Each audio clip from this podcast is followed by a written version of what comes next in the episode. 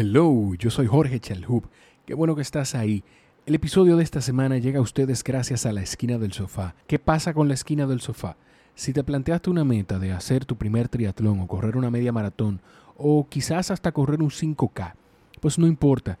Les escribes en Instagram en arroba la esquina del sofá o vas directamente a la página y ellos, de acuerdo a tu disponibilidad de tiempo, a tus expectativas y a un grupo de factores más, van a poder diseñar un plan personalizado para ti que va a ir cambiando a medida que tú evoluciones también y que, y que haya una disponibilidad mayor o menor de tiempo en tu vida. Eso es lo que hace la esquina del sofá.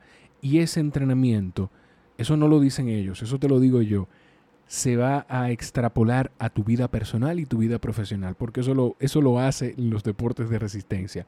Pero eso es otra conversación. Si disfrutas del contenido de este podcast, tienes tres formas de apoyarnos. La primera es a través de patreon.com slash sbpodcast. Patreon es una plataforma que permite a creadores de contenido o nos permite a creadores de contenido como este recibir algún tipo de recurso gracias al apoyo de las personas que encuentran contenido valioso aquí. Tienes, tres, eh, tienes desde un dólar en adelante para poder apoyarnos en patreon.com slash sbpodcast. En nuestro caso lo que queremos es poder adaptar mejor los espacios de grabación y poder empezar a, inyectar algo más, otro, otro tipo de equipos al podcast. Es la segunda manera es dejando un comentario en cualquier plataforma donde nos escuches. Si estás en Apple Podcast o en YouTube o en cualquier otra que te permita dejar un review o un comentario, déjame ahí escrito qué te gustó esta conversación o qué hubieses preguntado tú. No dejes de hacerlo porque esto permite que otras personas que no son a las que tú quizás directamente les compartes el contenido puedan descubrir el contenido que hacemos aquí. Y la tercera, la que para mí es la más importante, es que lo compartas es que si te recuerda a alguien, se lo puedas mandar a esa persona. Es que si tú encontraste algo de valor, algún tipo de aprendizaje o hasta entretenimiento en esta conversación, puedas darle eso a otra persona. Y cuando lo hagas, por favor, dale mention en cualquiera de tus redes sociales a la persona, al invitado de cada episodio. Esa es una forma de agradecerle que nos brinden su tiempo y su conocimiento. En esta ocasión hablo con una mujer que para mí es una de las principales eh, activistas del medio ambiente. Yo creo que eso es una forma correcta de llamarle.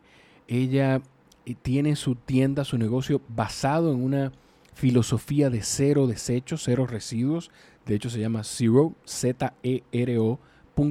Así la pueden encontrar en Instagram, la tienda que está basada en esa filosofía. Y desde los 19 años, Paola Tineo lleva ese estilo de vida, un estilo de vida de cero residuos, un estilo de vida ecoamigable.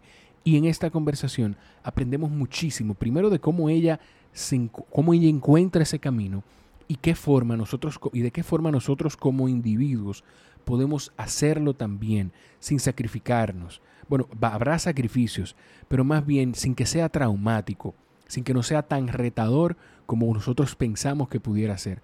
Aquí hay ejemplos puntuales de cómo la forma irresponsable en la que manejamos algunas cosas impacta directamente el medio ambiente. Hablamos incluso hasta de hacer huertos en los balcones. Es una conversación muy bonita con Paola Tineo. Ojalá la disfruten tanto como la disfruté yo. Aquí se las dejo.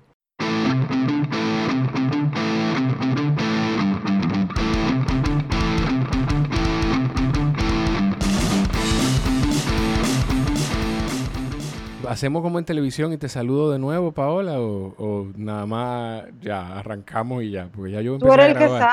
Ya yo, yo empecé no a sé. grabar. No, yo relajándote, yo relajándote. No sé, ¿De yo no sé. Tú eres el que tú eres el jefe aquí. Tú me Hace- dices que yo hago y yo lo hago. Wow, yo creo que ni en el baño cuando yo estoy solo me considero el jefe. Primera vez en mi vida. Y que me lo diga una mujer. Mira, ¿cómo estás? Carlos no te escucho porque te tengo en audífono, pero bueno. Ay, súper. ay, ay. ¿Cómo estás? ¿Todo bien? Todo muy bien, gracias. Qué bueno, qué bueno. Mira, ah, yo estoy feliz porque vamos a poder hacer esta conversación. Déjame ahora sí Ay, tumbar bueno. mi cámara para evitar que esto se nos vaya a dañar. Ay, Ok. Yo estoy feliz porque vamos a poder hacer esta conversación que yo como que, como que lo amerita más que nunca eh, todo, todo este proceso y más que en República Dominicana estamos viviendo un proceso bien difícil por un vertedero que ya al día de esta grabación tiene 14, 15 días todavía esparciendo humo en toda la ciudad. Y hacerla contigo también es muy bonito e importante porque yo siento, si tú no eres la, la principal, es que no sé, no sé cuál sería el término correcto, pero tú eres una de las, de las bolsas principales, digamos, con el tema del reciclaje y más que reciclaje, cero residuos de lo, lo, que, tú, lo que tú buscas. Paola, primero dinos de qué se trata el tema de, cero residuos. Ah, buenísimo. Bueno, pues chulísimo. Y sí, mira, me encanta que, estemos aquí y conversar y, y, justamente tener este espacio para hablar de un tema tan importante como tú mencionaste. Mira, el tema, la filosofía de lo que se llama basura cero o cero residuos, se le dice, se le dice zero waste en, en, en inglés también, que la gente lo conoce también mucho como por el término en inglés. Es una filosofía de vida y es que definitivamente tu estilo de vida lleve a, a, que todo lo que tú hagas no produzca desperdicios. Y uno dice, concho, pero ¿cómo va a ser si yo tengo que comer? yo tengo que cambiarme, yo hago un sinnúmero de acciones día a día en la cual como yo no voy a producir desperdicio. Pero la base es, como imitando la naturaleza. En la naturaleza no existen desperdicios. Hay desechos, pero esos desechos entran dentro del ciclo de nutrientes y entran dentro de la naturaleza nuevamente. Y entonces eso es lo que se trata de, imitar, que, dentro de todo lo que tú hagas no haya desechos no haya desperdicios, mejor dicho. Digamos que si tú desechas algo, eso vuelva dentro de un ciclo, sea un ciclo de reutilizar algo incontables veces, o por último reciclaje o de reparación, un sinnúmero de cosas que te lleven a usar nuevamente las cosas de manera cíclica en todo lo que tú haces en, tu vida. Que es genuinamente Un, estilo de vida, porque yo recuerdo cuando se abrió tu tienda, eh, Ay, tú tuviste ahí sí tan lindo. todo, todo, todo lo que ustedes utilizaron, incluso la forma en la que se construyó, fue buscando eh, dejar la menor cantidad de residuos posible. Hubo algo, algo que me resuena, que recuerdo, pero no del todo, fue el tema yo creo que hasta del suelo, cómo se construyó. Así mismo, sí. Mira, el piso nosotros usamos un producto que se llama Ecocimento y es porque teníamos que cambiar el piso, porque como se había picado para los ductos eléctricos del internet, todo ese tipo de cosas, había que poner otro piso. Pero para poner otro piso nos requería que teníamos que picar y eso iba a producir desperdicio, iba a producir todo lo que uno conoce como los escombros. Entonces nosotros dijimos, no, pero entonces vamos a ponerle por encima este producto que a su vez está elaborado con reciclaje de cemento. Okay. Entonces le ponemos este material, aguanta tránsito, no hay que, tú sabes, no hay que, limpiar junta ni nada por el estilo tampoco, se limpia súper fácil. Y entonces, que para que vaya dentro de la misma filosofía, dentro de todo lo que menos desecho y, reciclaje y demás. Que para quienes escuchan en República Dominicana, la tienda se llama Zero, o sea, Z-E-R-O, eh, en las redes sociales 0.rd. Igual yo voy a dejar todos los enlaces en la descripción. Eh, y está en Galería 360. Que el, el, concepto es, eso, o sea, es cero residuos. Pero igual, vamos a hablar puntualmente de la tienda más adelante, porque a mí lo que me, da mucha curiosidad contigo, que como, como una persona que nace en este ambiente voraz en el que vivimos en la República Dominicana, tan que, tan depredador, lamentablemente, como la mayoría de las ciudades del mundo, que, que, es triste incluso. Sí, que es peor. Exacto, exacto. ¿Cómo tú, ¿Cómo tú encuentras ese camino, esa filosofía de vida de, cero residuos? Ok. Pues déjame decirte que yo encuentro que cada día va a ser más fácil eh, y más gente se está involucrando en esa filosofía. Por ejemplo, cuando yo empecé en todo este, en toda esta vida ecoamigable, que no era cero pero residuos. ¿cómo, ¿cómo, empezaste tú? Fue lo que quise decir más que ah, nada. Ah, ok. Ah, perdóname. No, no importa, no importa. No, a mí, a mí, a mí, el mismo Carlos me dijo que yo me extiendo, perdón, no déjame arreglarlo para, para que no vayan a caer arriba al pobre Carlos de muy buena, muy buen feedback. Me compartió una, una, entrevista que le hicieron a Letterman, creo, donde él dice que la pregunta mientras más corta mejor. Entonces yo sé, yo estoy consciente de que a veces hablo demasiado para hacer una pregunta que puede ser de dos líneas. Así que no te preocupes, yo puedo, yo puedo ser confuso a veces. No, no, pero entonces perdóname a mí porque yo soy una que una respuesta que puede ser una línea, lo doy de un párrafo. Pero eso es mejor. Para mí como, como, como host del podcast, para mí lo más chulo es encontrar una persona que yo le dé dos líneas y desarrolle dos páginas de contenido. O sea, eso está chulísimo. Ah. Así que no te ah, estreses, aquí vamos a hablar todo lo que tú quieras. cuéntame, cuéntame tú cómo llegaste a esa filosofía de vida. Ah, ok. Bueno, mira, eh, cuando yo estaba estudiando medicina, ya en mis primeros años de medicina, justamente hay una, asignatura que se llamaba ciencia ambiental, que te trataba de todo lo que tema de contaminación, el ciclo de vida, todo lo que es temas ambientales. Entonces, yo no sé qué me pasó a mí en ese momento, pero me impactó tanto esa asignatura que yo dije, no, pero es que no puede ser. Las cosas ya como que no pueden ser iguales. Y a partir de ahí, con, la universidad no tenía grupo ecológico, entonces junto con unos profesores y un grupo de amigos, si éramos estudiantes también, formamos el grupo ecológico de la universidad. Y de ahí empezó todo, empezó a uno empezar a, iniciando leyendo sobre los temas, eh, que, se hacía, pero claro, libros, ni siquiera era como ahora que uno entra al internet, sino los libros de texto, que recomendaba los libros de texto, que se hacía en todo base a Estados Unidos en ese entonces, en ese momento. Y, empezamos a nosotros mismos como chicos de 19 años a hacer eh, talleres de reutilizar con niños en escuela y un número de cosas. Y ya no sé qué pasó a partir de ahí, ya yo dije, no fui la misma. Ni siquiera mis proyectos de la universidad fueron los mismos. Yo nunca, a partir de ahí, después cuando estudié diseño de interiores, dos o tres años después, que terminé medicina y empecé diseño de interiores. Ok. Todos mis proyectos. Eso, es otra combinación. Eso es otra combinación. Eso es otra conversación completamente diferente. Yo necesito que tú me digas también eso. Pero ah, sigue diciéndome de los proyectos. Me quedo curioso con eso. Déjame anotarlo para que no se me olvide. yo te, está bien, yo te lo, yo te lo uno ahora. Pero tú ves que tiene más relación de lo que uno cree. Pero bueno, y ya cuando yo me hice estudiante de medicina, de, diseño de interiores, todos mis proyectos en la universidad, que en esa carrera te ponen a hacer mucha maqueta, muchas cosas eh, manuales, no, todo fue con materiales de reciclaje o de reutilización, todo. Como que ya más nunca yo pude ver las cosas igual. Y empecé a dar clases de ciencia ambiental en la universidad estudiando diseño de interiores. Y, y empezando a dar clases ya con 20 y pico de años bajito, fue que ahí sí fue, mira, ya, ahí sí, mi vida ecoamigable empezó en mi casa, al fin ya todavía eh, viviendo con mis padres y luego cuando me casé con Carlos hace 12 años. ¿Qué tan retador fue? Ah, perdón, dale, dime. No, no, no, tranquilo, perdón que te interrumpí. ¿Qué, tan retador fue hacerlo con tus padres? Porque, no y más en padres latinoamericanos, yo no sé cómo será en otros países, pero en países como el nuestro, es, no, pero espérate, que tú estás en mi casa, ¿eh? Acuérdate que tú estás en mi casa entonces, ¿qué tan retador es eso? Hacerlo en casa de, tus padres cuando tú no controlas muchísimas cosas.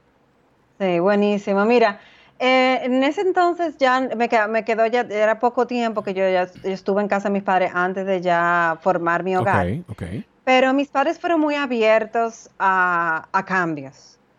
Eh, mucho más de lo que yo sé que la gente lo, comenta. Y hoy en día mis mi padre es un experto clasificando y reciclando y tú tienes que verlo como coge la, las, los las cartones y los aplasta y le pone una soguita para ir y llevarlos.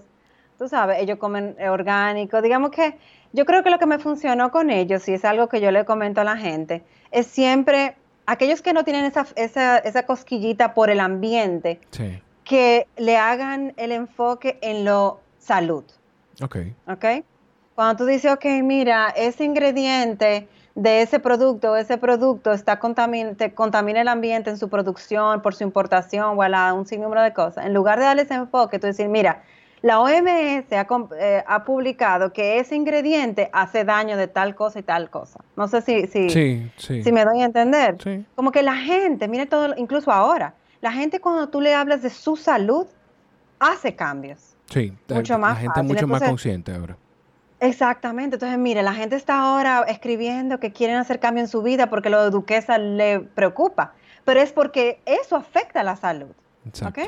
Porque están preocupados de, de, la rinitis alérgica, de los problemas pulmonares y demás. Entonces, mira como cuando esa parte ambiental tú le das su enfoque eh, de salud que se relaciona por completo, Sí. directamente o indirectamente, entonces la gente tiende a hacer cambios cuando no están en esa cosquillita de filosofía de protección ambiental y demás. Y, Y, y con que, mis padres me funcionó muy bien. y que inevitablemente la mayor parte de los seres humanos somos o hemos crecido en una cultura individualista en la que hasta que no nos toca un interés, no...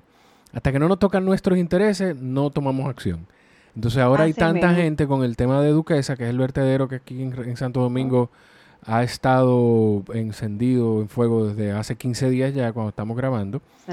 pues eh, a- a- ahí es cuando la gente empieza a entender. Primero atacan las autoridades, pero también hay un proceso en el que dicen, pero espérate, que todo eso que está ahí no llegó solo, no fue, no fue Exacto. las autoridades, el ayuntamiento se encarga de llevarlo ahí, pero hay mucho Claro. desperdicio que nosotros sacamos de, que sale de nuestra casa. Claro, la mayoría, la mayoría, porque Duques es principalmente un vertedero a cielo abierto de desechos eh, eh, más tipo residenciales. Sí. Entonces, domésticos se le dice, perdón. Entonces, justamente nosotros somos aquellos. Sí es cierto que el ayuntamiento y el gobierno debe de tratar todo el tema de una gestión adecuada de los residuos, todo ese tipo de cosas, pero definitivamente, como tú dices, son nuestros desechos, son nuestros residuos que están terminando allá. Entonces, aunque el gobierno haga una adecuada gestión, mientras menos tienen que gestionar, y perdón porque repite el término, mucho mejor. Tanto tema económico como tema logístico y todo, porque a veces la gente dice, bueno, ah, que el camión se llevó la basura y todo eso, pero mientras más basura generamos, más viajes tienen que hacer los camiones del ayuntamiento, porque se llenan y tienen que llevar un sinnúmero de cosas que vale dinero Sí. y nosotros no lo sabemos, no lo, no lo ve- vemos así y es un costo también para el gobierno. Entonces es bien complejo todo esto y nosotros somos una arista de todo esto, de, de este triángulo muy importante y es, impor- y es interesante que lo sepamos, como tú comentas. Y con eso de que vale dinero, ahora yo pensando, no es nada más que, va- que el, el costo que tiene el, todo ese proceso de la basura, sino el dinero que estamos dejando de producir de ella. También, así mismo. Que, que- Y no solo... sí, sí, perdón, dale, dale, no importa. No, no, dale. no, te digo, yo te digo, yo me emociono y no paro. Pero óyeme, dale, porque para a, mí eso me llena de alegría y, y saber que hay gente que le apasiona tanto temas como este. A mí, te- ¿tuviste Bohemian Rhapsody? Sí, Bueno, claro. yo, yo no recuerdo si he usado este ejemplo aquí en el podcast, pero a mí uno de los momentos que más me gusta de la película es cuando eh, Rami Malek, que hace el papel de Freddie, de Freddie Mercury, empieza eh, a trabajar en el estudio unos temas y duran horas y se ve como que la parte de la fotografía y todo como lo manejan, se ve él como emocionado y que entra como en una nube de trabajo y de pasión. Ese fue el momento que yo más disfruté, porque a mí me gusta ver a la gente trabajando que le apasiona las cosas. Entonces yo Ay, esto, qué linda. esto yo lo voy a disfrutar muchísimo porque yo estoy hablando con una gente que le apasiona este tema, como a mí me apasiona hacer esto. O sea, que yo feliz. Lo que hay Ah, pues, una, una cosita que yo sí no quiero que se me olvide. Tú empezaste con todo Sí. este proceso a los 18, 19 años. 19, sí, más o menos 18, 19, sí. ¿Tú sientes que, que la juventud, esa, como esa irreverencia que nosotros tenemos de jóvenes, es Mm. importante para, para tomar ese camino? Que, o que quizá en esta etapa de tu vida te hubiese sido más difícil encontrar, poder dar todos esos pasos. Mm, wow. Está como difícil. Tú, ahora me quedé yo sin, sin, sin palabras. Te lo digo porque cuando uno, porque cuando uno es bien jo- cuando uno es joven, tiene todos esos brillos y toda esa fuerza y todo y, y, y menos cosas también de las que de las que ocuparse. O sea, siendo, siendo muy justo. Eh, sí, sí. Ahora tú, tú te- son tres, tres hijos, que- tre- tres, No, tres- dos hijos, pero Dos. si cuentas los de cuatro patas, son cuatro de cuatro patas y dos de dos. Exacto. Entonces, y Carlos que debe contar como un, un- un hijo grande. Sí. Entonces, Yo, no lo quería decir en público, pero Eh, sí, no es mi primer hijo. Todos lo sabemos. Aquí en mi casa, mi esposa igual, yo- ella tiene dos bebés, el, el de, el de nosotros y yo. Entonces, son muchas responsabilidades en las que uno tiene. Te lo digo porque yo te voy a hacer mu- muchas pues, eh, preguntas prácticas de duda que yo personalmente tengo. Porque yo me sentí súper orgulloso de mí mismo el otro día, que compré una mermelada y el frasco era de cristal y le dije a la dichosa, mira, tenemos que fregar este frasco y nos quedamos con, nos quedamos con él para reutilizarlo. Y, me acordé y me ¡Eh! vinieron, me viniste tú a la mente y, todo el, todo el tema de cero desechos. Y, y digo, pero, ok, a mí me gusta ir al supermercado con bolsas reutilizables y perfecto. Pero entonces la basura, ¿cómo la voto? Porque nosotros crecimos botando la, utilizando las bolsas de plástico del supermercado, utilizándola para los basureros. O sea, hay, hay muchas cosas prácticas. Es como que cada vez que uno empieza a tratar de ese camino, pues encuentra tropiezos, encuentra peros, digamos. Sí.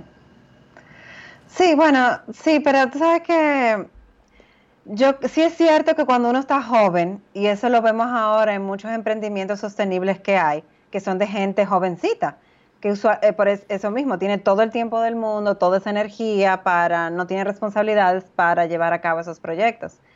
Pero sí, nos, pero sí las personas de nuestra edad tienen eh, una conciencia diferente, en el sentido de que tienen el aspecto salud, como hablamos ahorita. Sí tienen también el tema económico que los jóvenes no toman en cuenta, pero la vida ecoamigable te puede salir más barata, aunque la gente siempre dice jamás en la vida, pero sí, dependiendo de las acciones que tú, que tú elijas. Y te podemos dar dos o tres ejemplos, si te parece. Claro que sí.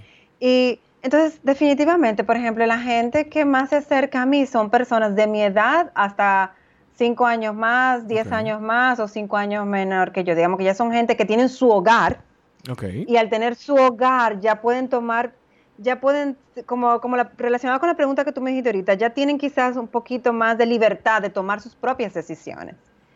Y, ese, y, ese, y esa edad es muy interesante para hacer cambios y se puede hacer cambio. Hay mucha gente haciendo cambio en esta edad. Aunque definitivamente la energía y probablemente todas las cosas que uno eh, no la tiene igual que cuando uno tenía 19 años. Sí. Mija, cuando yo tenía 19 años, yo me acuerdo que no sé si tú recuerdas el tema de la, ley sectorial de áreas protegidas. Eh, no me la sé. pero, pero más o menos. Si, tú quieres la puedes citar, si te la sabes tú. Yo sé muy poco, yo sé muy poco de muy pocas cosas, Paola. No me ponga a prueba, por favor. No, ¿cómo va a ser? para nada. Déjate querer, dice que sí. Bueno. Bueno, mira, en ese entonces solamente había ley de medio ambiente y se estaba tratando como de hacer una ley de áreas protegidas y todo un número de cosas. Pero eh, así como la, juventud y, las, y los ciudadanos se levantaron ahora con el tema de, las elecciones, así mismo, hace más de 10 años, yo, si no recuerdo fue en el 2004, pero sería bueno como buscarlo para decir la fecha, pero más o menos 2004-2006 tuvimos protestas con el tema de la ley sectorial, que se estaba dejando espacios cara a las de áreas protegidas, se estaban achicando, un sinnúmero de cosas, y nosotros como ambientalistas, incluso jóvenes, y salimos a la calle a protestar, y salimos frente al Congreso. Y yo recuerdo que yo faltaba clase de la universidad, y estaba estudiando medicina en ese entonces, ya tú sabes que era como complejo. Sí. Para pararme frente al Congreso en ese sol el día entero, Luego iba a mi casa, me cambiaba, cogía velas y me iba a amanecer frente al Congreso con velones. Wow. Por ejemplo, eso es algo que yo no puedo hacer ahora. Lamentablemente, por, porque tenemos responsabilidades de niños, porque definitivamente, bueno, yo tengo lupus, no puedo coger ese sol, eh, y un sinnúmero de responsabilidades que uno no tenía, pero como juventud, toda esa energía, no había ningún problema y yo amanecía 24 horas frente al Congreso y se logró se logró hacer los cambios que uno estaba solicitando eh, y, pidiendo. Entonces, sí, la juventud tiene ese papel, la energía de todo eso, de poder cambiar, pero también te digo, nosotros a la edad de nosotros que tenemos conciencia, que ya tenemos, eh, podemos tomar las decisiones de nuestro hogar, se hacen cambios muy interesantes y a veces cambios mucho más radicales que, cuando uno solamente es joven y vive con sus padres. No sé si eso responde un poquito sí, a... Sí, claro, claro que sí, claro que sí. Leo, creo, mira, creo que sí que es 2004, porque la ley es 202-04, que creo que después del guion el, 04 quiere decir que es 2004. Esa es la ley de ley sectorial de áreas protegidas. Mira, sí, que no eh, terminó, perdón, no terminó como queríamos, pero se logró mucho, mucho más de lo que eh, se lograron todas las áreas protegidas que hoy tenemos hoy, se lograron entrarlas en, ese, en esa ley. entonces, fue buena, la voz de nosotros se escuchó en ese momento. ¿Cómo, ¿Cómo fue todo ese proceso de, cambiar de esa vida, o sea, desde los 19 años, pero ir cambiando? Porque me imagino que no es un evento, porque al ser una filosofía de vida es una forma de vivir y que, que se sostiene. Eh, ¿Cómo fue? ¿Qué, ¿Qué, cambios tú fuiste haciendo que quizá la gente que, te, que está escuchando o viendo pueda ir aplicando en su vida? Ok. Mira, eh, definitivamente fue cambio de, uno lo, fue ver las cosas de otra manera. Por ejemplo, un papel higiénico no, no es simplemente un papel higiénico, ya empezamos a ver el papel higiénico de, desde otra forma. Y eso también, y el papel toalla, por ejemplo. Te voy a dar este ejemplo de Carlos y yo recién casados. Uh -huh. ¿Ok? Dijimos, ay, pero un papel higiénico, nosotros no podemos usar papel higiénico blancos así, porque eso lleva un proceso de, de blanqueamiento que eso contamina el agua. Y aparte de eso, eso es materia prima virgen. No podemos usar en todos los días de nuestra vida un papel higiénico que venga así. Okay. Y entonces déjame decirte lo que nosotros hacíamos. Nosotros lo pedíamos por Amazon. Lo pedíamos por Amazon, papel reciclado 100% sin blancamiento. Y todavía que no que llegaban los paquetes. O Carlos iba de viaje para un show y la maleta venía con los paquetes. Como que, y, per, y, y, que, y que me perdone la gente de Cuba, pero como que, como que iba para Cuba. No, yo, yo no sé, íbamos, lo que, así, traíamos eso, como papel higiénico, oye eso. Pero nosotros decíamos, conchale, en vez de yo cogerme el supermercado de papel higiénico que viene de fuera, sí. ¿verdad? Pero blanquito, con todo eso, no, déjame yo usar papel reciclado. Y, y ese tipo de cosas. Claro, con el día a día nos dimos cuenta, conchale, pero porque vamos a traer, de traer, importar algo que quizás se produzca aquí. Entonces nos pusimos a investigar y efectivamente aquí, aquí hay produce. fábrica de papel reciclada de hace décadas. Sí. Y entonces, bueno, ya, ya no traemos de fuera, compramos aquí. ¿Cuál es la diferencia, tomando ese ejemplo del papel, cuál es la diferencia entre uno y el otro? Ya me dijiste que ese importado pues tiene, eh, hay un proceso que pasa por de blanqueamiento en el que, que, le hace daño a las aguas. Sí. Entonces, ¿cuál es la diferencia entre uno y el otro? No, Eso. bueno, aquí también hay fábrica de papel de blanqueamiento, con blanqueamiento y tuve papel blanquito y todo eso, pero también hay eh, fábricas de papel reciclado uh -huh. que no lleva ese proceso y que la materia prima es de papel de hojas, de oficina, de colegio, de cuadernos, okay. que se procesa y se convierte en papel reciclado. Entonces, mire una acción tan simple como esa, yo estoy dejando de deforestar a distancia, porque sí. no soy yo que estoy cortando árboles, pero mi acción lo está haciendo a distancia. Sí, sí. Yo estoy dejando de deforestar, yo estoy dejando de contaminar el agua con todo el proceso de los químicos. Aparte de eso, yo estoy dejando de comprar algo envuelto en un plástico que se desecha. Estoy disminuyendo mi huella de carbono porque no estoy trayendo cosas de allá para acá. Y quinto, yo estoy apoyando un negocio local. Entonces, mira como una acción tan sencilla como esa, yo tengo, mira esas cinco ventajas eh, ambientales. Claro. Y de salud también, porque estamos hablando que menos importación son menos emisiones, huella de carbono, menos químicos en el agua, un sinnúmero de cosas. No, y la economía la y, impacta, impacta la economía localmente. Exactamente. Y no impacto mi, mi bolsillo porque definitivamente yo es un precio igual o menor que esos. Entonces... Y, y con el ejemplo de, de, de, verdad, porque a mí una de las cosas que más me preocupan y que yo trato de disminuir, pero siento que es complicado, es lo de las bolsas plásticas del súper. ¿Cómo, sí. ¿Cómo yo puedo resolver eso en casa? Ok, para el zafacón, dices sí, tú, para sí, sí, para, el para los zafacones, sí. Ok. Mira, ese es un tema todavía que está un poquito, es un poquito, mm, no todo el mundo es tan fácil de implementar acciones con esto, porque hay mucha gente que trabaja, vive en, um, en edificios, y tú sabes sí. que los edificios tienen, bueno, la mayoría en la ciudad se habita, habita en, sí, edificio, en edificios. Edificio, sí. sí, y sabes que los edificios tienen sus reglas, o tiene ductos y que tú tienes que enviar las cosas en una funda por el ducto, o, si, o simplemente porque debes de sacarlo con funda y demás.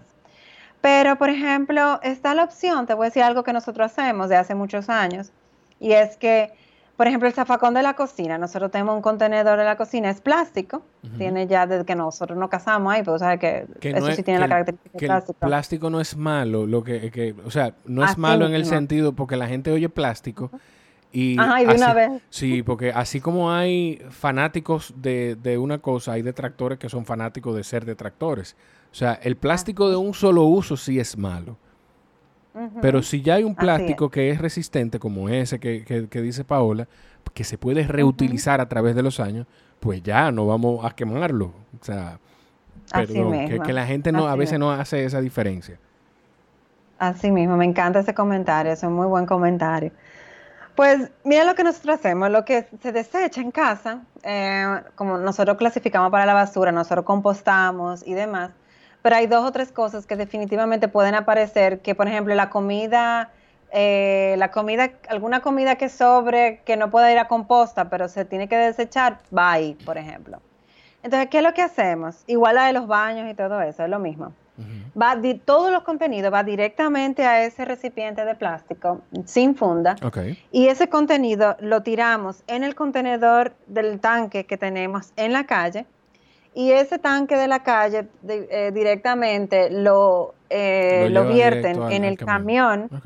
en el camión de la basura. Entonces, en todo ese ciclo que tú ves ahí, nunca se necesitó fundas plásticas. Ok. No sé si, si lo viste en ese, en ese sentido Sí. y funciona súper bien y, y te digo, nosotros tenemos años haciendo eso. En el caso de, te digo, está también mucha gente que ha hecho, y nosotros lo hicimos una, en, por un tiempo para los perros y demás, es tú hacer fundas con el periódico. Si tú recibes periódico, tú puedes perfectamente hacer funditas para el baño con periódico. Otra cosa que también yo le digo a la gente, si tú recibes periódico, tú sabes que siempre los periódicos vienen con una envoltura plástica, Sí. todos Sí. viene con envoltura plástica. Si tú coges envoltura plástica, que es incluso hasta eh, transparente, córtale arriba y tú tienes tu fundita plástica para reutilizar en algo que ya te llegó y que tú consumes y que no lo han quitado y sigue llegando con ese plástico. No sé si te estoy dando como dos o tres cosas Sí, como... sí, sí, no, claro, va- valiosísimo. Lo ideal sería no utilizarlo, Sí, perdón, perdón, sí. lo, ideal sería no utilizarlo y por eso, y hacer ese ciclo sin nada.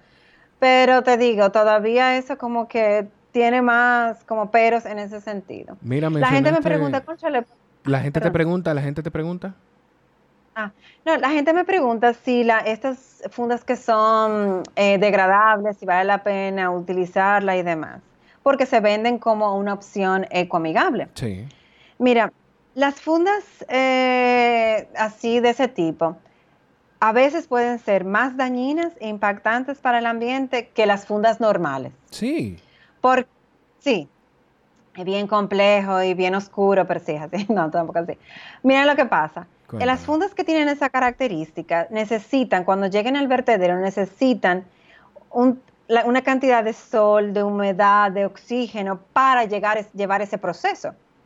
Tú no sabes cómo tú puedes asegurar que ese proceso se lleve a cabo en el vertedero. Tú no sabes dónde va a estar la funda dentro de esa pila, por un lado. Entonces, no sabes si se va a llevar ese proceso a cabo. Aparte de eso, se ha comprobado que esas fundas, cuando se degradan, tienen muchos metales. Entonces, estamos contaminando el suelo y a su vez luego el agua subterránea. Entonces, por eso tú vas a ver que ningún ambientalista o de filosofía zero waste que tú busques por ahí te va a decir como que sí, sí, usa este tipo de cosas, sino te va a decir mejor no la utilice o definitivamente reutiliza o recicla todos tus desperdicios para que no tengas que eliminar absolutamente nada. Porque no es, es una mejor opción, pero no es la ideal. Ya se han creado fundas de bioplástico en otros países, por ejemplo, con alga, con sargazo, con piña, un sinnúmero de cosas. Esas sí tienen mejor característica de degradación que las que son del otro tipo. Mira, de verdad, está, no, está, o sea, está súper interesante. Yo no lo sabía eso. Eh, aunque yo, repito, yo no soy el punto de referencia para ver si algo se sabe o no. Eh, tú sabes lo que tú No. mencionas lo de la, lo de las bolsas eh, con, con piña y con sargazo. Tú sabes lo que yo he, he probado y, y- y hasta me gusta porque me gusta el café. Los vasos, eh, los vasos desechables que se hacen del- de la borra del café, creo. Mm, yo no he probado eso y, y yo sigo una gente que hace eso y yo no lo he probado, cuéntame. Te lo, te lo voy a. eh, yo trabajo en una. Yo trabajo en la industria, en la industria hotelera, mi trabajo formal. Cuando vuelva a uno de los hoteles, cuando abramos, que vuelva, que vuelva a uno de los hoteles, voy a traer, tengo que usar dos vasitos de eso para que lo, para que lo pruebe, porque es bien fuerte. Aunque uno. Es bien fuerte y es cómodo y, y, no hace daño, hasta donde yo sé, porque de hecho, una de las cosas de la marca es que eh, se eliminaron plásticos de un solo uso en, en, áreas comunes y en las habitaciones. O sea, es una marca bien responsable con ese tema medioambiental. A mí, de hecho, esas son de las cosas que me hacen más orgulloso de ser parte de ese grupo. Tú sabes que, que algo que yo siento que nos hace falta para, conectar un poquito más con esa filosofía a la gente es el identificar el, impacto que tenemos. O sea, el tener claramente, es como cuando tú trabajas en una empresa. Ah, nosotros, el trabajo que hacemos impacta directamente en el resultado final de la empresa. Ok, pero ¿cómo impacta? Entonces tú desglosaste de una manera maravillosa de cómo impacta el, hasta el traer el papel de baño aquí. Entonces, si se puede encontrar la forma, que yo siento que tú has ido haciendo ese trabajo y otras personas más también en redes sociales, de que entendamos cuál es el impacto real de cada acción que nosotros hacemos. Yo siento que, y, volvemos a lo mismo del inicio, de cómo le tocan los intereses privados, personales a cada quien, la gente va a empezar a preocuparse más por esta situación sí, completamente de acuerdo contigo. Mira, tú mencionaste compostaje. Háblame un poquito de eso, de qué se trata el compostaje. Nosotros lo podemos hacer en casa. ¿Qué beneficios tiene? Coméntame de, sobre eso, porfa. Que de hecho con todo este tema de duquesa lo hemos visto mucho después en redes sociales, gente tratando de hacerlo, gente todo, Todo el mundo, sí. Ajá. Todo el mundo, sí. Pues, déjame hacer un paréntesis en relación a eso, antes de hablarte de ese comentario tuyo. Tú sabes que cuando empezó la cuarentena, todo el mundo, el tema era sembrar en su casa. Estamos aquí trancados y no quiero salir al supermercado. ¿Cómo yo puedo sembrar en mi casa? Sí. Con todo y que uno tiene años hablando y mucha gente tiene años hablando, ten tu huertico, no sé qué. Ahora la gente dio, conchole, mire lo importante que hubiese, interesante que hubiera sido que yo tuviera alguna producción de alimentos en mi casa que me ayuda a, surtirme y no tengo que salir a exponerme. Sí. Y eso fue al principio de la cuarentena. Y ahora, a partir del, del, humo de duquesa, la gente ha estado, ¿cómo yo puedo hacer compostaje para evitar que esos orgánicos vayan a duquesa a quemarse? Entonces, mira qué interesante que está relacionado con tu dijiste, cómo la gente responde a partir de cosas y principalmente que la, te envuelta la salud en ese sentido. Claro. Pero bueno, eh, nada, cierra el paréntesis. No, no, pero es así. y, te voy a decir algo. Ahora, tú mencionas lo de los huertos. Y no se necesita estar en una casa ni siquiera para hacer un huerto. Tú puedes tener un huerto pequeño. Yo creo que hay forma, creo que lo he visto. Tú me puedes sacar del error, por favor. De huertos que es simplemente con agua. Creo que he visto eso, ¿verdad? Sí, gente que cosecha y, eh, copeta, hidroponía. Gente que cosecha hasta lechuga, creo, con, agua solamente. Sí, ajá. Bellas que se dan en hidroponía. Gracias. Tú ves que hay, hay, hay, cosas. Yo, yo leo un poquito y me he topado con cositas. Ah. Mira, cuéntame del compostaje, Paola, que me da muchísima curiosidad. Te digo, vamos a hacerte otro comentario. Con relación a los huertos en, los, te digo, yo te lo dije, te lo advertí. Eh, con relación a los huertos en los hogares, mira, hay algo que se llama huertos, eh, de, em, huertos con, eh, balcones comestibles. Ese es un término que se usa mucho afuera, en países europeos principalmente, que tú sabes que los espacios son mucho más reducidos que hasta los nuestros. Sí. Tú sabes que nuestros edificios. Y es que se ha comprobado que en un en un espacio de un metro cuadrado, que más o menos lo que tú podrías tener en los balcones pequeños, tú puedes cosechar lo que tú vas a consumir o una, una pareja, por ejemplo. Entonces te hago el comentario para que la gente sepa que no necesita tener una terraza o un patio y todo eso para tú tener tomate, lechuga, pimentones, aromática y demás, sino que puedes tenerlo en un apartamento en espacio reducido sin ningún problema. ¿Ok? Que claro, las cantidades van a variar, pero haciendo ese, ese comentario para que la gente lo sepa y se anime también en ese tema. Yo creo que la dichosa y yo, cuando, cuando salga este episodio, después de eso y que salgamos de todo este tema, vamos a empezar a hacer un huerto en el balcón. Y casi seguro. Sí, empiecen con aromática, que es lo más fácil, y hasta que uno le coge el piso. Yo siempre recomiendo eso, empezar con aromática, que son cosas que tú utilizas en la cocina para cocinar como quieras. Como orégano, de orégano, menta. Romero, albahaca, ese tipo de cosas. Son en recipiente pequeño, poco mantenimiento, no son atractivos para las plagas, así como lo sería un tomate y otra cosa. Digamos que hasta para uno cogerle el pie, para mí es lo mejor para, para iniciar un proceso de, huerto. Hay que ponerse en eso. Pero bueno, me voy a compostaje entonces. Mira, el compo nosotros pensamos mucho en los desechos inorgánicos, digamos el plástico, el ambiente, ¿sabes? Como tú dijiste ahorita, el plástico y todo eso. Sí. Pero nosotros nos hemos olvidado de que los desechos orgánicos son sumamente peligrosos en un vertedero de cielo abierto como el nuestro. Si lo vemos como, como desecho en sí. Que yo creo que no es que no hemos olvidado, es que hay mucha gente que no lo sabe. Que, la gente cree que comida, comida se desecha y, y nada, y va al vertedero y la tierra se la traga. O sea. Exactamente, muy buen comentario, sí, es cierto. Pero lo que, por ejemplo, eh, es interesante saber es que los, orgánicos que van al vertedero, al estar ligado con todo el resto, no lleva su proceso de degradación normal como si estuviera en la naturaleza. Entonces ahí se convierte en un dolor de cabeza, en una fuente de metano, que es un gas de efecto invernadero, y su aumento es parte del cambio climático, incluso es un gas mucho más poderoso que el mismo CO2. Entonces, ahí que tú dices, le tiene mucha importancia el yo, mis, mis desechos orgánicos, evitar que vayan a, a los vertederos. Pero aparte de eso, vuelvo a repetir algo parecido a lo que dije al principio, de que en la naturaleza no hay desperdicios y todo se convierte en nutriente. Entonces, cuando nosotros desechamos todo eso orgánico para que vaya a ese lugar en que no va a llevar su proceso normal, nosotros le estamos quitando nutrientes que deben de volver a la naturaleza, porque estaban diseñadas así, todo lo que planta y todo que debe de volver a la naturaleza.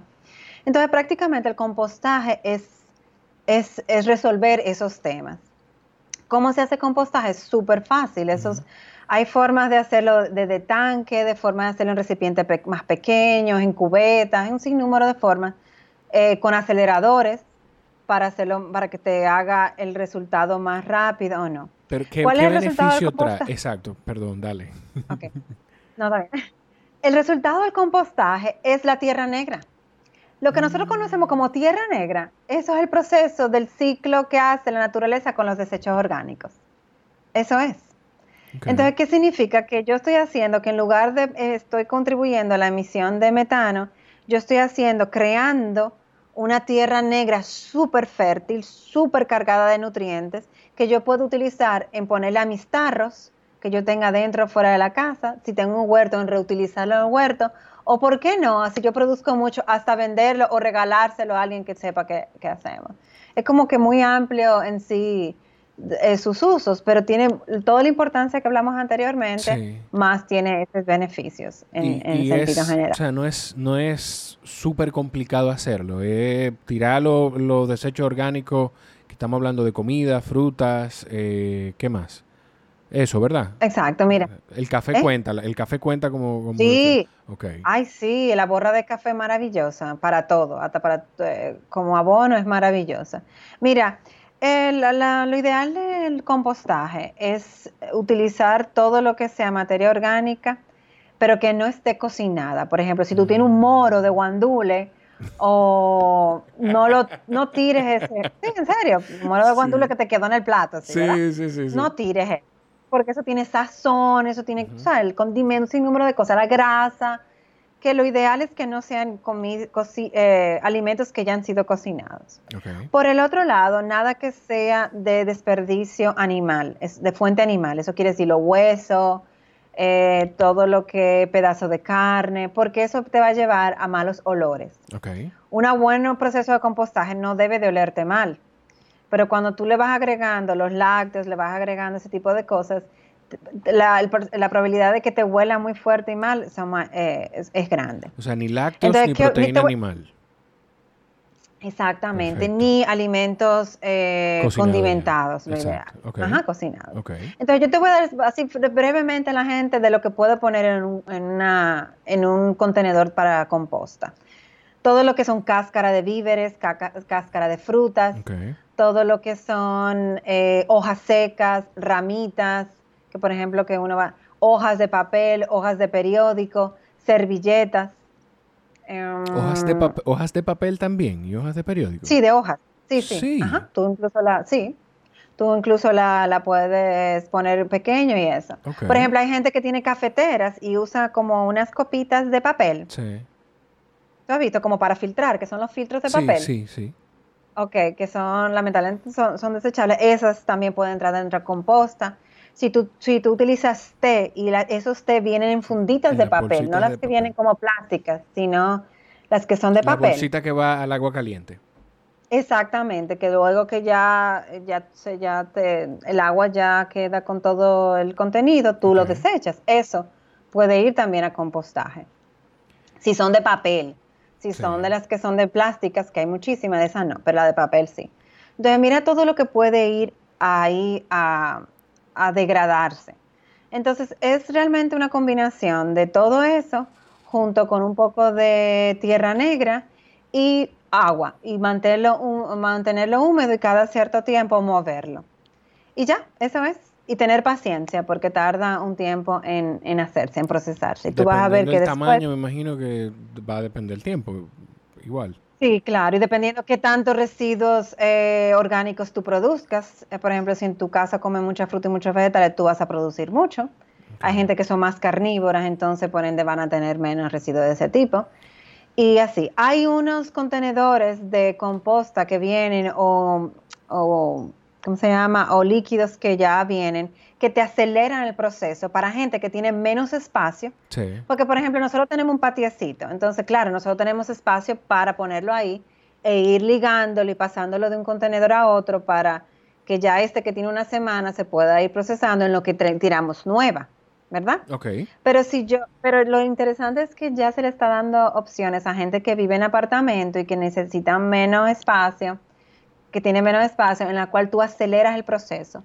Que en lugar de dos a tres meses para tú tener todo ese contenedor con esa tierra negra, tú lo tengas en menos tiempo. Digamos que adaptaciones de eso hay. Hay gente que hace composta en cositas chiquiticas. Hay, te digo, ya el mundo del compostaje eh, ha evolucionado eh, maravilloso. A mi papá, a mi papá que debe ser de la gente que ha escuchado todos los episodios del podcast, le va a gustar mucho este, porque él él, él es el que maneja su jardín en su casa y, que cuida su mata y echa agua y corta hojitas muertas. A él le va a gustar, le va a gustar mucho este episodio. Así que viejito, anota para, que, ah. para que haga, haga tu, composta. y tú verás que él te va a decir, pero yo toda mi infancia yo hice eso porque ahora no le pone término, pero antes era, no, pero nosotros echamos todas las hojas debajo del tronco del árbol y eso le sirve de abono y cosas así, en serio. Probablemente. que ahora le hemos puesto como unos términos, pero que antes era como normal. Sí, mira, es, verdad. Es verdad, probable, probablemente es, así. Eh, Paola, eh, la gente, yo lo voy a dejar en la descripción igual, y debí decirlo más temprano porque no, no, siempre todo el mundo se queda a escuchar el episodio completo, pero tú estás en Instagram como Ecopaola Tineo, ¿verdad? Sí. como Ecopaola Tineo. Mira, hay un par de preguntitas más que yo no quiero dejar de hacerte. Por ejemplo, sobre el reciclaje aquí en República Dominicana. Eh, yo sé que quizás para tener una respuesta completa, puedo, debería, además de tenerte a ti, que dándote un título, yo quisiera decirte activista de, del, reciclaje y del medio ambiente, eh, también debería tener autoridades que son las que se encargan de manejar nuestros desechos, ¿verdad? pero no la tenemos a la sí, autoridad. Aquí hay gente. Sí. ¿Qué, tú sientes que nos falta para, para, estar, para llegar a eso? Para llegar a ese proceso de que quizás hace años en, en civilización, en otras civilizaciones, pues desde mi primer viaje a Estados Unidos en 97 yo creo, yo recuerdo que me dijeron, aquí va el papel, aquí va el plástico, aquí va los desechos orgánicos, aquí no se hace, y hace años que en otros países se está haciendo. Así mismo, así mismo. Tú sabes que, eh, sabes que actualmente todo lo que son centros de acopio para clasificación de residuos eh, son de empresas privadas, empresas dominicanas, que maravilloso, eh, esa es su fuente de ingreso.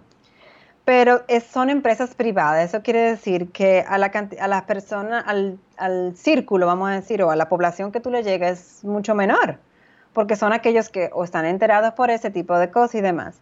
Nos falta todavía lo que es el tema de clasificación a nivel del país, a nivel de ayuntamiento, que haya con los contenedores que, como tú dices, en otro país uno encuentra en la calle. Sí.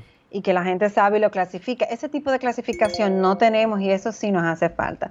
Aunque ahora han empezado proyectos que han sido con unión de empresas privadas, unido para esto y han empezado a poner contenedores en distintos sitios mucho más visibles pero que claro, que todo este tema de la pandemia como que no le permitió eh, como divulgarse. Sí, hay, hay tú, eh, ayúdame por favor, ¿tú recuerdas el nombre de ese, de ese grupo? Porque hay un grupo de empresas que, sí, pero eso no se me pregunta al aire, porque que yo no me sepa, que no me acuerdo el nombre, no, no, no importa, pero déjame buscarlo. Yo, eh, no, pero búscalo, que es una iniciativa muy interesante y son empresas grandes y empresas que, porque yo sé que cervecería, por ejemplo, ha puesto en, muchos parques, incluyendo el Parque Mirador Sur, eh, especie de recipiente en forma de botellas grandes donde la gente puede depositar las botellas plásticas. Y ellos están recibiendo todas esas botellas plásticas sin importar que sean de las que ellos emiten. Dios mío, ¿cómo se llama? Eh, eh yo, eso mismo. Que eh, no, me, no, me, no me odien, es que mi cabeza no, no, es que, a uno se le va, ¿verdad? Tantas cosas. digo a la gente. Tantas cosas, no te preocupes. Eh, te digo, pero te digo yo lo voy a, yo lo voy a encontrar, yo, lo voy a encontrar, no te preocupes, pero sigue, sigue diciéndome. yo, lo, yo lo voy a buscar, sí, yo lo voy a buscar y antes de que se acabe el episodio lo voy a comentar. Que de hecho, eh, Jake no pudo, Jake Hill de Grupo Punta Cana iba a estar con nosotros, pero no mm. pudo. Y, y nada, o sea, qué bueno. Al, perdón. ¿Cómo? ¿Cómo se llama? Nubi. Nubi, Nubi, Nubi. Nubi, que es una iniciativa de un grupo de empresas eh, alrededor de todo este tema. Eh, Jake no pudo estar, mira, Jake pero... Es una persona... Ay, perdón. Eh, no, dale, dale, que tú lo conoces mejor que yo, de hecho. Sí. No, pero que Jake es una persona muy interesante para que te hable sobre eso, porque aparte de que él es el vicepresidente del Grupo Punta Cana y el tema de sostenibilidad del Grupo Punta Cana, ahora mismo el Grupo Punta Cana es el, es el director, vamos a decir, yo creo que es el término ha sido presidente, de Ecorred, que es justamente esa alianza de empresas privadas para el tema de sostenibilidad. Y ese proyecto de Nubi, eso, ellos están muy empapados sobre todo ese proceso. Pero está bueno igual, porque dentro de todo, pues contigo hemos podido hablar desde el, desde el punto de vista del individuo, de cómo nosotros podemos reducir el impacto y, con Jake, cuando tengamos la conversación, lo vamos a ver a un término macro de, desde las empresas, de cómo lo pueden hacer las empresas. Buenísimo, eso puede ser muy enriquecedor para, para esto. Claro que sí. Mira, Paola, yo no sé si hay algo más que, que tú quieras compartirle a la gente eh, para, para que empiecen en, ese, en esa vida ecoamigable y, y de yo no sé. Ay, aquí esta era la pregunta, la otra pregunta que te tenía. Antes de que se me. Que tú ves que, es difícil, hay que anotar cosas, pero no quiero tampoco bajar la cabeza y anotar, porque a veces uno comete el error de, de disengage, de desconectarse de la conversación. Entonces, es eh, se conecta mucho el tema ecoamigable con probablemente puede sonar como estúpida la pregunta, pero se conecta mucho, se conecta mucho este ese tema ecoamigable con con ser vegetariano o vegano? Ok, mira, muy interesante eso. Tú sabes que definitivamente todas, todas nuestras acciones tienen un impacto. Y eso lo hablamos ahorita. Mira cómo un simple papel higiénico tiene un impacto. Sí. En el tema de la alimentación, eh, ese sector es muy contaminante por todo el recurso agua que se utiliza, el recurso energía que se utiliza, eh, por los agroquímicos o no que se utilizan. Entonces, la industria de la carne es una industria que utiliza mucho, mucha agua para su producción, requiere mucho transporte, por hecho tiene muchas emisiones. Aparte que mientras más ganado tengamos, también es una fuente de metano y todo el tema de cambio climático. Porque entonces, ¿qué es lo que se habla mucho? Que si yo llevo una dieta eh, vegetariana, una dieta en base a plantas, yo puedo estar teniendo menor impacto ambiental en el hecho de emisiones. Aunque el arroz, por ejemplo, lamentablemente el arroz que nosotros conocemos, que son de los campos como lo que vemos en, el Cibao, es arroz, es verdad, eh, no, y, es altamente contaminante por la cantidad de agua que se utiliza, por el, óxido nitroso que se produce, por el metano que se produce en todo en la producción de ese tipo de arroz, que es el arroz de inundamiento, ¿verdad? no el arroz de montaña. Digamos que prácticamente la agricultura en general impacta de una manera u otra. Pero sí está comprobado de que definitivamente la, la, la parte de la producción de carne, te estoy hablando como, como parte ambiental, ¿ok? La producción de carne es un factor, aumenta en emisiones, aumenta en, uso de recursos, así. Entonces, por eso que se recomienda, si tú no tienes una filosofía que tú quieras ser completamente 100%, sabes, vegetariano o que no quieres ser vegano por una cosa u otra, sí por lo menos reducir tu consumo de, lácteos como tu consumo de, eh, procedencia de, animal, para ese aporte a nivel de, y si, por ejemplo, vas a quedarte ingiriendo carne, trate de que sea carne de pastoreo en lugar de, de, toda la parte de, de, animales, en, tú sabes, en... Encerrados y, Así, encerrados y todo eso. Exactamente, que lo de pastoreo requiere una alimentación mucho más natural eh, porque no, tiene, no tienes que cosechar y preparar alimento para darle, sino que los, los animales de pastoreo tienden a, parte de su alimentación, la mayor parte de su alimentación está en la naturaleza y un sinnúmero de cosas, pero sí, sí tiene ese enfoque, ese enfoque ambiental. Ahora, a los vegetarianos igual, el hecho de que no solamente ser vegetariano, porque los monocultivos de los vegetales son altamente contaminantes, porque tú tienes Monocultivos, cuando tú ves que tú tienes todo sembrado de lechuga, extensiones gigantes de lechuga o extensiones gigantes, eso es un monocultivo porque es un cultivo de una sola cosa. Donde, se puede, donde se puede aprovechar más la tierra para cultivar otros alimentos, diferentes alimentos. claro, porque en la naturaleza tú no tienes un monocultivo. Si tú te vas a un bosque, tú tienes un árbol, un arbusto, una cosita, todo eso. Es verdad, es verdad, tienes toda la razón.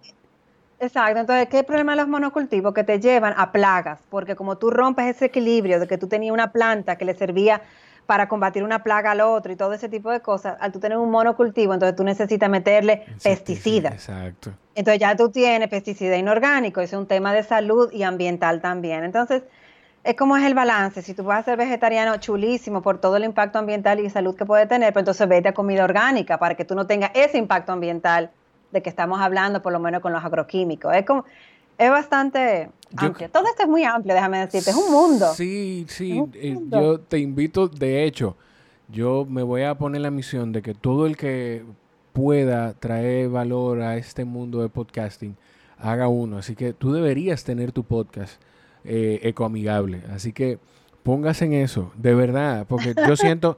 Yo estoy seguro que semanalmente, digo, lo difícil sería quizás sentarse a poder hacer, hacerlo, pero yo estoy seguro que semanalmente tú puedes hablarle 20 minutos al micrófono de un tema, eh, de, un tema de medioambiental. Segurísimo. Y es una forma también de llegarle y de que el contenido quede ahí. Así que todo el que, el que trae valor, yo siento que tú pudieras un podcast de esto. Que no hay, yo creo, en el país. Yo, que yo creo que no tenemos en República Dominicana un podcast eh, de, ecoamigable, de medio ambiente mm. y, cero residuos. Mm. Yo creo que, yo creo que cero, residuos no existe, pero sí yo creo que hay un podcast, mira, interesante como para, para que algo ambiental con relación a la moda sostenible, eso yo creo que, mm. que sí hay. Aquí. Eh, hay uno, ajá hay uno aquí. Yo te voy a, si tú quieres, voy a chequear claro, con mi grupo, con mi grupo Eco y te voy a, compartir. Compártemelo. Mira, Paola, gracias de verdad. Yo, yo creo que, que nos, nos brindaste luz a muchísima gente que yo, yo me quedo con, me voy con muchas dudas saciadas y con otras también. Y con toda la intención y la curiosidad de empezar un huertito ahí, un bal ¿cómo es que se llama? un balcón comestible balcón comestible. Empezar un balcón comestible. Yo estoy seguro que mucha más gente eh, sacó provecho de la conversación. De verdad que gracias por sacar el tiempo. Ah, pero... para dejarme hablar. no, para nada. Un honor tenerte y, y nada. Ustedes gracias por estar ahí. Nos escuchamos en la próxima. Bye bye.